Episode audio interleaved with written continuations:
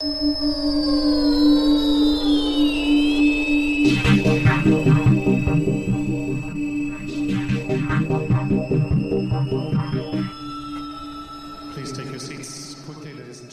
fuiste en el 2009, increíble, tu familia. Tu familia, dos número unos del mundo. Dinara, número uno en el 2009, vos número uno en el 2000. Prácticamente se cruzaron, jugaron bastante tiempo en la misma época. No pasó, mirá que estuve buscando, la gente de ESPN Research también, y no encontramos, no, encontramos que dos hermanos sean número uno del mundo. Contame eso, ¿qué, qué, se siente? ¿Qué siente la familia Safin de eso? Oh, bueno, es verdad, sí. Tenemos las Williams, las hermanas Williams, espero que sea varón y mujer. Varón y mujer, varón y mujer.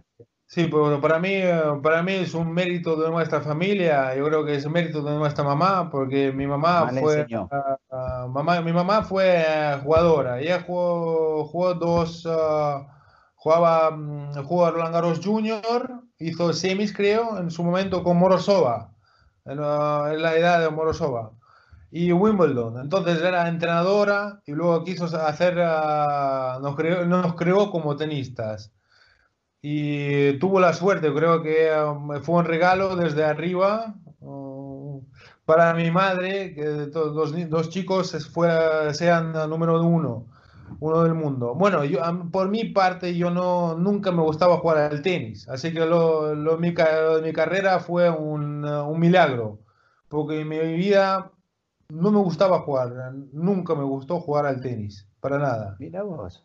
Nunca disfruté, eh, nunca me lo pasaba bien en la pista, siempre tenía mucha presión, siempre tenía como obligación de jugar, me empujaban a jugar eh, de pequeño porque yo siempre quería ser jugador de fútbol, jugador de Spartak. Esa fue mi, mi pasión. Entonces, pero mi mamá me dijo, no, no, vas a jugar el tenis y ya está. Y así como empezó. Entonces, para mí fue eh, contra mi voluntad, fue a jugar al tenis. Así que, o sea, sentiste lo mismo que sintió eh, André Agassi con su papá. Obviamente diferente, ¿no? Diferente, pero también lo presionaba. Bueno, hoy, ¿qué le decís a mamá?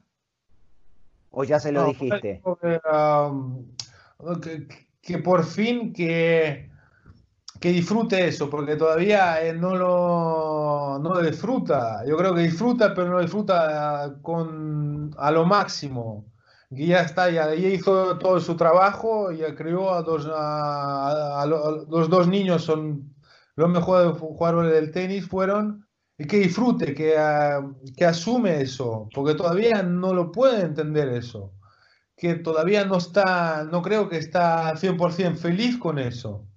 No le llegó todavía a la cabeza. Pero creo que con eso, con eso mi mamá tiene que estar la, la, la madre más feliz del mundo. ¿Qué te yo deseo que eso, ah, que, que, disfrute. Tiene 72 años, los años que le quedan, que tiene que estar con la sonrisa de oreja a oreja con eso. Los jugaste con todos. Hablanos un poquito de los, ¿qué pensás de los Big Three? De Djokovic, de Nadal y de Federer. Algo, algo, algo que te haya llamado la atención de ellos. Mm, bueno, eh, para mí el mejor es eh, Roger. Va a ser eh, Roger, porque por la manera de jugar, técnica, cómo se mueve, cómo es como persona, cómo actúa en la pista. Todo es, es, el máster, es el máster, es otro nivel. Rafa es otra manera, es un jugador que no tiene técnica bonita, no es un juego muy bonito, técnicamente para mí, pero es un trabajador enorme y lo que mejoró es su juego de ser un jugador de fondo de, de, de tres metros afuera de la pista a ser ahora que es un jugador que puede hacer saque red y volea muy bien. Es un jugador muy universal, resta, derecho, revés, mejoró, es el uh, jugador más completo se hizo muy completo de descompleto que era cuando empezó. Bueno, uno más, Nadal era uno más, de una técnica un poco fea, se mueve bien, el saque malo, así empezó. Pero sí, buen jugador, pero nada especial. Pero luego cuando empezó a, a mejorar, a mejorar, eso le quito, me quito el sombrero, porque eso ahora lo que es es otra cosa. Es otro jugador. Es otro jugador. Novak. Más completo. Novak. Novak es. Uh, sí, fue mejorando, pero es como un caballo negro. Que nadie. Uh, nadie que nadie, nadie apostaba por él, porque no era muy es un juego que normal, de fondo, saque normal, derecha, pero no te hace un, saque enorme, derechón, un revesón, saque red, no te hace no es un algo súper especial al principio de la carrera. Pero, con los años, con los años mejoró increíble, ahora te, ahora es otro nivel. Y ahora llegamos a lo más importante, que estos tres tienen algo muy en común. Ellos, ellos pasaron a ser jugadores de tenis a intentar mejorar el balance energético, digamos, respiración, meditación. Porque antes, antes los jugadores de tenis solo hacían eh, preparación física y tenis Nadie trabajaba con psicólogos, nadie trabajaba, no, nadie hacía meditación, nadie, nadie sabía lo que era una meditación. Pero estos tres hacen seguro eso, trabajan, uh, hacen trabajos espirituales, yo creo. Exacto, y o sea, se metieron internamente. Eso, eh, por eso, uh, por eso Roger puede jugar a los 39, por eso Rafa está jugando muy bien. Uh, son, eh, están los tres y el resto. ¿Quién va a ser el más grande de todos? Porque más grande de todos uno ya lo está midiendo con, por los torneos de Grand Slam, ¿no? Para vos, ¿quién va a ser? Yo creo que mm, ahora que me sale, no sé por qué, me sale a Djokovic. Mira vos. Yo creo que está Rafa, bueno, está Rafa y Djokovic ahí pero creo que yo, Rafa, tiene problemas con, con físico, siempre tiene algo pasa, entonces no sé hasta cuánto puedo aguantar. Novak parece un poquito más ah, estable de salud. De salud. Rafa siempre le pasa la rodilla, el pie, algo tiene, siempre tiene, tiene problemas con físico. Entonces no sé cuánto, hasta cuánto puedo aguantar Rafa. Hace muy poquito le hicimos una entrevista muy larga eh, con, con ESPN a Rafa y le pregunto, y le digo, ¿qué opinas de los New Gen? ¿Cuándo, eh, de los jóvenes, cuándo llegan? Me dice, ya llegaron, sí, es verdad, ya llegaron, pero ¿cuándo crees vos, Marat, que van a ser la explosión de ganar torneos de Grand Slam? ¿Y quiénes son para vos los que tienen la posibilidad?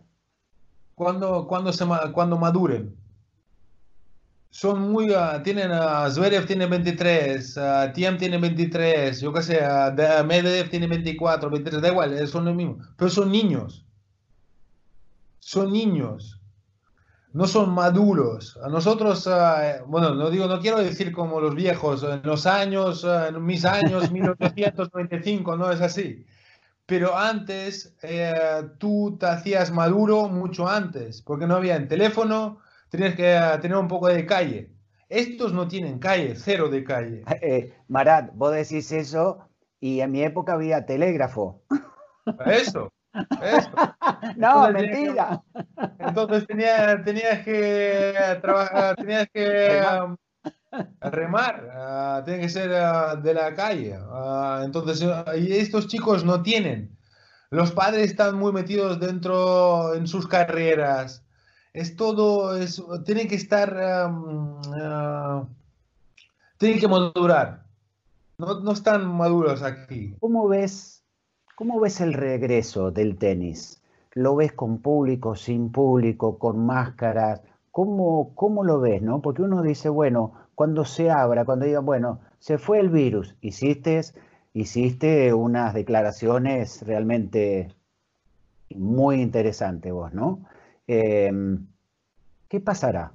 ¿Cómo será el futuro del tenis? No, yo creo que el tenis, ningún deporte puede existir sin, sin, ah, sin espectadores. Eso no, no, no, no, funciona, ninguna industria funciona así. Entonces, si no hay ah, espectadores, no hay ah, nadie, nadie, las entradas, nadie... Si no, hay, no hay existir. no hay industria. Entonces, jugar, con, jugar sin, mm, sin espectadores es imposible porque la, para la tele no funciona eso, necesitan, necesitan gente. Entonces jugar no, no, no, no, va a poder posible, pero creo que volverán. Este año no, no, no sé, pero el año que viene seguro que, que volverán a jugar con, uh, a la normalidad. Eso espero. Contanos, tu marca de raqueta, ¿es verdad que te regaló un snowboard porque te gusta hacer snowboard? y abajo decía mil. 55. 1055 raquetas. Contanos eso y terminamos esta hermosa nota. Bueno, uh, bueno toda mi vida jugué con, uh, con, uh, con Head, entonces Ah, nunca me dijeron, porque rompía muchas raquetas desde pequeño, desde el 98 que estoy con ellos. Entonces los chicos eran muy tolerantes, eh, muy tolerantes conmigo. Entonces al final, al final ya dijeron, ok, las que rompa. Entonces rompía más o menos 80 por año, 80 raquetas por año. Eso en cada, una cada tres días. No, ¿cuánto? Una cada semana, diga. No, no, una, se puede calcular, pero muy, muchas. No sé, no Hay que agarrar la calculadora con vos. Más o menos la media, la media. Y una de estas me querían, pues me llevaba tan bien con ellos que al final dijeron, queremos hacer un regalo, el Snow, ponemos ahí, pues, pusieron 1055. Para mí fue una sorpresa porque no me había contado cuántas raquetas había roto. Y bueno, ahora sé cuántas raquetas me ha roto en mi carrera.